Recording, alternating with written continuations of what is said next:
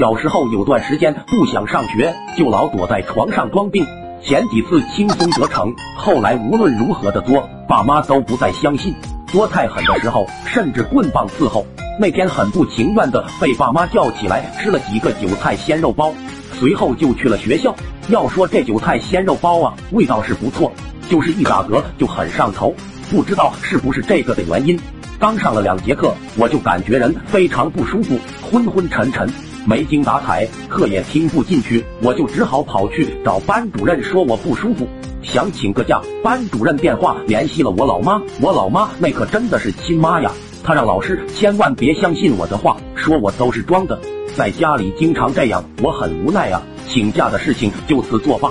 就这样，一直到了中午，那时候我们学校还没有所谓的食堂，都是管生活的老师把饭菜做好，弄几个桶摆在教室里面。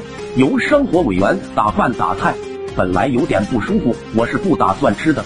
但是考虑到下午还有那么长的时间，可不能委屈了我的小肚皮呀，我就也排起了队。老远我就闻到了一股油腻味，就有一种想反胃的感觉，因为一上午都隐隐的有这种感觉。当时我也没太在意，到了我打饭菜的时候，油腻味道更强。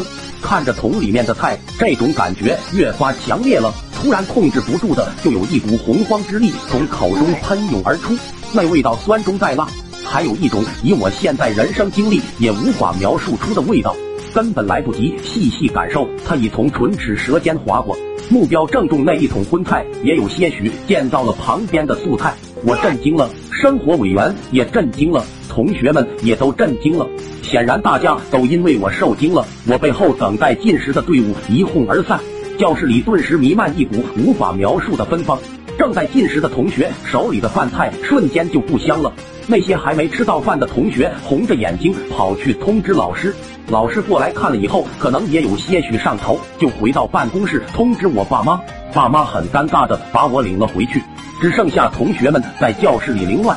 我依稀记得当时同学们的无辜的小眼神。第二天到了学校，才知道生活委员死活不干了。其实我也能理解，他第一视角目睹了事情的所有经过，想必当时对他幼小的心灵打击也是非常大的。那天排在我后面的同学吃了一次汤泡饭，平时都是两菜一汤的，我也让他们体验了一下什么叫做人间疾苦。从此我在全班乃至全校都出了名。